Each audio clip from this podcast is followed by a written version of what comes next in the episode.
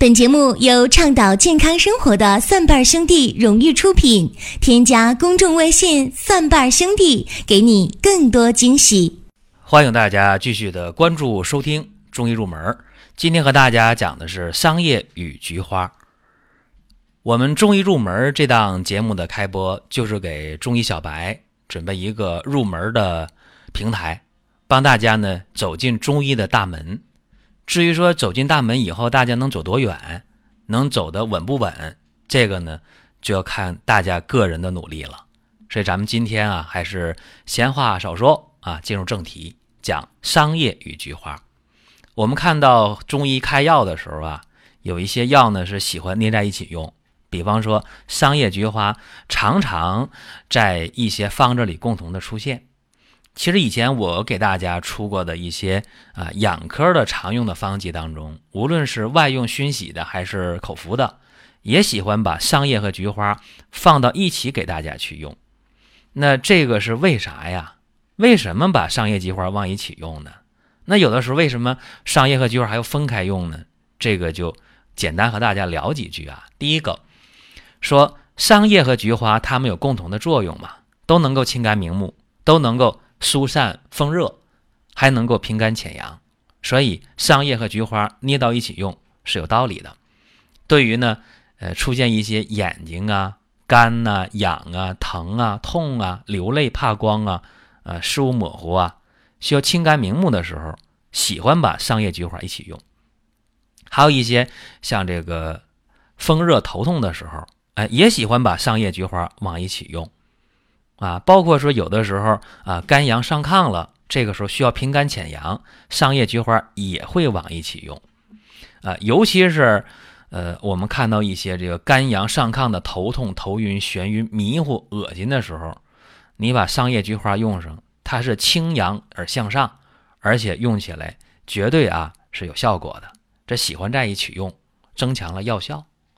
那我们再具体看一下啊。那桑叶和菊花，它有没有区别呢？这个我说一下啊。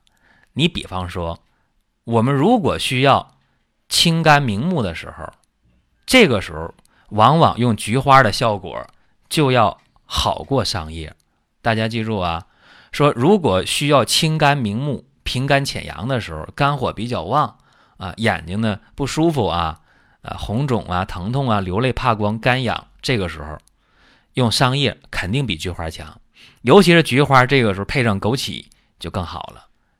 那至于说有的时候啊，为了疏散风热的时候，哎呀，我这个就是风热表症嘛，啊，说风寒的呃时候咱别用啊，风热的时候出现了风热的咳嗽啊，风热的感冒的时候怎么样？这个时候用桑叶效果肯定比菊花要强啊，这就是区别。其实这个区别呀还有呢啊，不仅仅是这一点区别啊。比方说，呃，有的时候我们看到一些呃起这些大包的时候啊，我们讲起一些疮疡肿毒的时候，就咱们说啊，起个火疖子呀，起个脓包啊，这个时候用什么呢？用菊花，它清热解毒的功能啊，尤其是用这个野菊花，效果就更好了。这个时候用桑叶没有啥意义啊！疮疡肿毒的时候，一些化脓性感染的时候，你用桑叶是没有意义的。但是有的时候啊，用桑叶，它又表现的非常好。比方说需要去凉血的时候啊，止血的时候，或者是清肺润燥的时候，咱们就要大量的用桑叶，而不用菊花。呃，临床当中我们常见一些像肺热的咳嗽啊。包括一些肺燥的咳嗽，你看有热有燥，哎，引起了咳嗽，又需要清肺润肺，又需要润燥，怎么样？用桑叶啊，哎，还有呢，就是看到一些呃血热的症状啊，包括一些血热引起的皮肤病的时候，或者是自汗盗汗的时候，怎么样？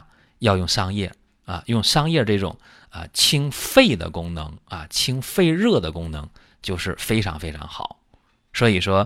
中药啊，什么时候用啊？怎么用？它不是说看起差不多我就用吧，绝不是啊。做菜的时候，你看啊，我们说拿酱油举例子，这大家可以理解一下啊。做凉拌菜，干嘛要用凉拌酱油，对吧？你这个时候拿一瓶老抽过来，那这凉拌菜肯定就味道不好了啊！做老板，你拿那老抽来不行。那你说我想做个红烧肉，做个红烧排骨，我需要上色的时候怎么办？老抽啊，肯定就好呗，绝对比你的凉拌酱油好。